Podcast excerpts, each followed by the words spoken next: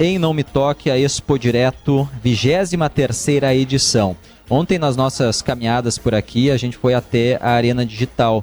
Ali, inclusive, ao lado tem pessoal fazendo um, uma simulação de uma pulverização com drone.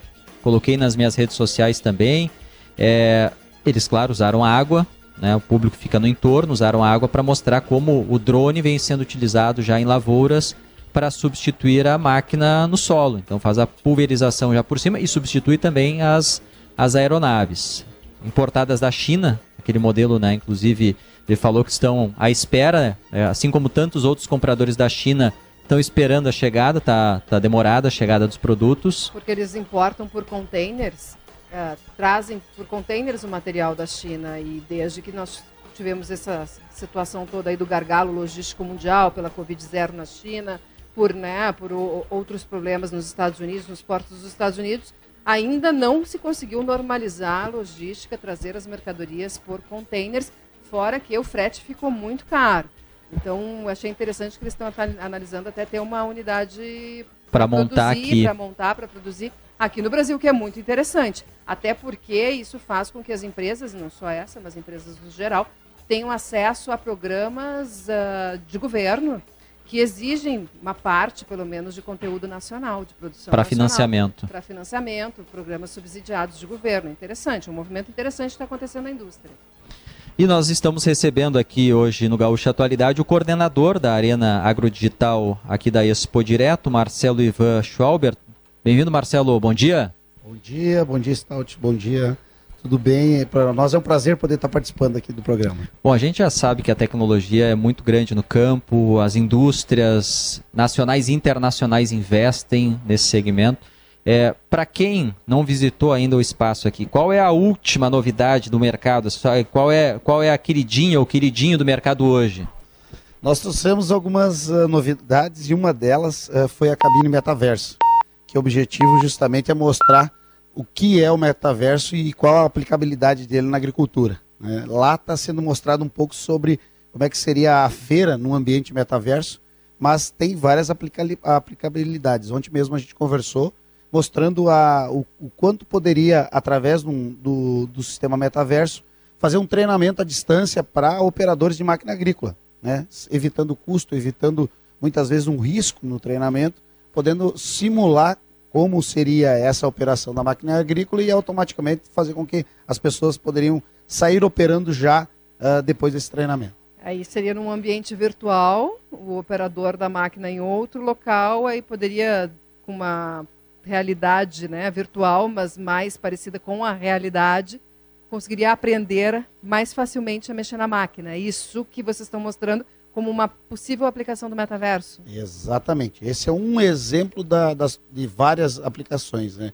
Seria uma redução de custo, uma redução de deslocamento de, das pessoas. Uh, obviamente, quando a gente pensa no pequeno produtor, como fazer isso é um grande desafio, mas quando você pensa em cooperativa ou até mesmo uma rede de distribuição fazendo isso, né? por exemplo, as concessionárias da, da, dos equipamentos agrícolas, poderia ser uma aplicabilidade. E aí Uh, quando se fala em metaverso, ainda tem muito para se conhecer desse, desse universo, mas o objetivo foi trazer na arena para mostrar isso. A tecnologia, quando ela chega, sempre ela é mais cara. Depois, com a, a escala na produção, ela vai ficando mais acessível para o produtor. Ontem uh, a gente conversou com o pessoal que está fazendo a exposição dos drones e eles mostraram as vantagens e, e defendem que é mais vantajoso já, ou já é mais acessível do que fazer a aplicação de é, de inseticidas, de herbicidas é, com o drone do que com a máquina no solo. É, como vocês vêm percebendo esse acesso ao produtor, principalmente produtor pequeno, médio produtor, a esse tipo de tecnologia? Isso é acessível para eles ou eles vêm aqui, só assistem, vão para casa e ficam com a realidade que é outra? O produtor, toda vez que vem na feira, obviamente que quando é uma tecnologia, exemplo dessa do drone, né, ele acaba se perguntando como fazer isso na propriedade. Quando a gente pega os exemplos dos drones, nós já temos na região algumas empresas prestando serviço. Né? A gente imagina que, num primeiro momento, comprar um drone para utilizar na propriedade não é a saída e não é o caminho. Mas, através da terceirização, aqui no Metoc mesmo já tem empresas terceirizando a aplicação. A Cotrijal está fazendo experimentos, está fazendo ensaios sobre os, os drones o, o, porque tem um ponto que é, é crucial na, no drone, é a qualidade da aplicação. Né? Nós não abrimos mão, que é, hoje já está comprovado com o autopropelido, até mesmo com o pulverizador de trator, está é, tá comprovada a, a qualidade na aplicação. Já nos drones tem que se provar essa qualidade. Mas o fato é que algumas empresas já estão prestando serviço para os produtores. Os drones têm um desafio ainda que eles não venceram, que é a barreira da escala. A escala não do custo, também do custo, mas principalmente da utilização por hectares. Hoje um drone tem capacidade de fazer uma área muito pequena ainda.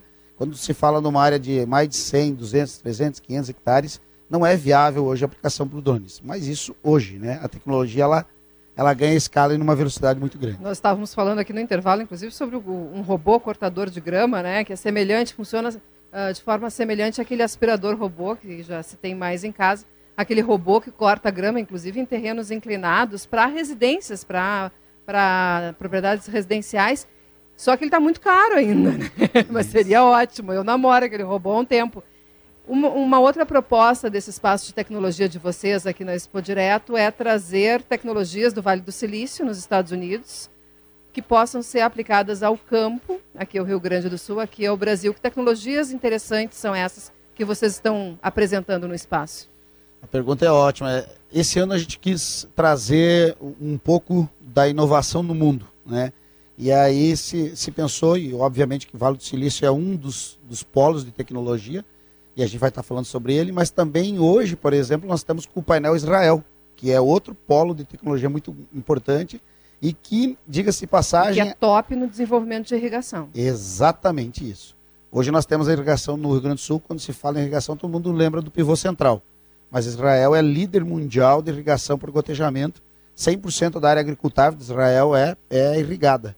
Então a gente tem muito a aprender ainda com irrigação na, na nossa avaliação e o objetivo foi trazer essas tecnologias. E hoje a gente tá, vai estar tá falando de Israel. Essa tecnologia israelense ela é viável para o nosso tipo de agricultura aqui, de grãos, soja, milho, pelo tamanho das áreas? Já tem uma fazenda aqui no, no interior do Rio Grande do Sul uh, que foi aplicado essa tecnologia. Ela está se desenvolvendo porque ela precisa ter, ela precisa ter uma aplicabilidade para a soja, quando ela é para uma, uma planta perene, é mais fácil. Você coloca toda a tubulação e não mexe. Mas quando você tem uma planta que nem soja, milho, que você tem máquinas utilizando. Sim, ela é usada mais em canteiros, por exemplo, na horticultura. Já Isso. tem o canteiro pronto ali, vai, vai semear sempre naquelas linhas. É, é muito mais fácil a aplicação. Já na, numa lavoura mecanizada tem os seus desafios. Mas o fato é que a gente precisa aprender com essas tecnologias. E o Rio Grande do Sul carece não só da irrigação, mas também do armazenamento da água, né? E quando se fala em gotejamento, a utilização da água é muito menor do que pivô central. O pivô central você utiliza muito mais água para irrigar ao, ao mesmo hectare. Os produtos, as soluções, serviços de grandes empresas de tecnologia às vezes são caros demais para os nossos produtores e às vezes não estão adaptados à realidade local. Uma forma é desenvolver uma tecnologia customizada e local por empresa local e as startups estão aí para isso. Inclusive, uh, nós tivemos aí um. Estamos passando por uma fase de encolhimento de muitas startups, mas aqui no Rio Grande do Sul, essas empresas crescem pequenas, com pouco investimento, mas tem, mas tem grande potencial de crescimento. Essas empresas, elas do agronegócio, elas têm tido um desempenho bom, apesar desse ajuste que está acontecendo no setor de startups. O que, que nós temos aí? O que, que as startups gaúchas estão fazendo e o que elas podem fazer mais para ajudar o campo? Eu acho que primeiro que a gente tem um ecossistema um pouco mais consolidado quando se fala pensando no Brasil como um todo. Uh, o Sebrae é um exemplo disso. O Sebrae X está de parceiro dentro da, da Arena Agrodigital, faz uma curadoria muito importante com as startups, né, trabalha o desenvolvimento dessas startups. E o que a gente percebe é um desenvolvimento forte da, da, no sentido de que tem várias soluções. Falávamos mesmo antes, no, no intervalo, aí sobre uma startup que está lá dentro da arena que é uh, sobre a parte de meteorologia. Né? Pois é, eu estou até com material. Ontem fui lá e brinquei com o expositor. Esse é um presente bom para o Cleo Kuhn. E seria um bom presente, claro, ter uma, uma estação meteorológica digital no jardim de casa. Mas a solução ali, é claro, ela é para o agronegócio, para as lavouras. Eles, eles, eles, eles assim, estimam que é, uma estação ela consegue fazer uma boa amostragem a cada 150, 200 hectares. Então, é, vai, vai depender do tamanho da propriedade e o investimento. E, e esse investimento de uma estação completa, completinha, é em torno de 16 mil reais. Com a seguinte, ó, os detalhes, né? É, essa estação ela vai ficar lá no meio da lavoura. Ela, vai, ela tem um chip de celular para transmitir a informação para a sede da propriedade. E daí ela faz a medição de temperatura, tem o pluviômetro para ver como é que está a chuva, tem, tem o vento, e tem alguns detalhes, como por exemplo, tem uma, uma parte da estação que pega, ela simula a folha do milho, da soja, pra, na altura inclusive, para pegar como está a, a, umidade, a chuva, por folhar, que eles chamam, né? E tem um outro ponto que é muito interessante, que é, ela, ela, a base dela na terra, ela pode pegar a umidade do solo. E daí por que essa informação é importante? Porque a partir dela, o produtor vai decidir se ele vai botar irrigação ou não. Não, de repente hoje pela umidade não preciso botar, não vou gastar água hoje. Hoje está mais seco, vou colocar água. Uma informação precisa que ele tem para evitar o desperdício. E até a aplicação de produtos químicos, né? Porque tem dias que não se deve colocar, pode queimar a ah, planta, ah, pode essa, não absorver. É, tem essa, essa estação, estação tem, ela, ela gera um cálculo. Ela faz uma correlação é, entre temperatura e umidade. E o vento para saber se, se o produtor pode colocar aquele dia lá fazer a pulverização ou se ele vai estar tá perdendo dinheiro porque o vento vai levar embora. E até esse sensor de, de, de da parte de umidade do solo também para o plantio. Porque se, quando você está se definindo a época exata do plantio, mas também tem uma, uma outra coisa que é a correlação com a umidade. Então, se a umidade do plantio está adequada, se está o solo não, não muita umidade, porque se ele estiver encharcado também é um problema na plantação. Então, tem, tem uma tecnologia, a Cotrijal está trabalhando já, já está instalando estações meteorológicas similares a essa, para diminuir o custo do produtor e facilitar o acesso dele na, da informação e ter uma informação mais precisa regional. Não temos ainda por propriedade. Como nós estamos numa, em regiões onde tem pequeno produtor, isso democratiza essa informação e acaba barateando o custo para o produtor. Uma avaliação de vocês em relação a esse cenário para os produtores nesse verão. A gente observa assim na estrada, olhando, parece que a soja tá, tá parelha. Não sei se ela está muito baixa. Aqui nessa região de não me toque em relação à estiagem a, e às lavouras de soja, qual é a avaliação?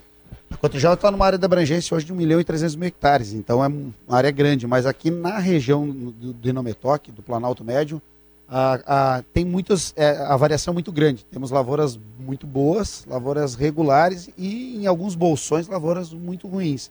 Então, assim, é o ano que tem produtor que, às vezes, por distância de 5, 10 quilômetros, vai colher uma variação muito grande. Tem produtor que vai colher safra quase normal e tem produtor que vai colher uma safra muito frustrada. Mas, ah, na avaliação nossa da Cotrijal, a safra é um pouco melhor que a safra do ano passado, pelo menos na nossa área da abrangência. Na região aqui. É melhor que no passado. Marcelo Ivan Schauber, coordenador da Arena Agrodigital aqui da Expo Direto Cotrijal e Não Me Toque. Muito obrigado e uma boa feira para vocês. Muito obrigado pelo espaço e uma ótima feira para todos nós.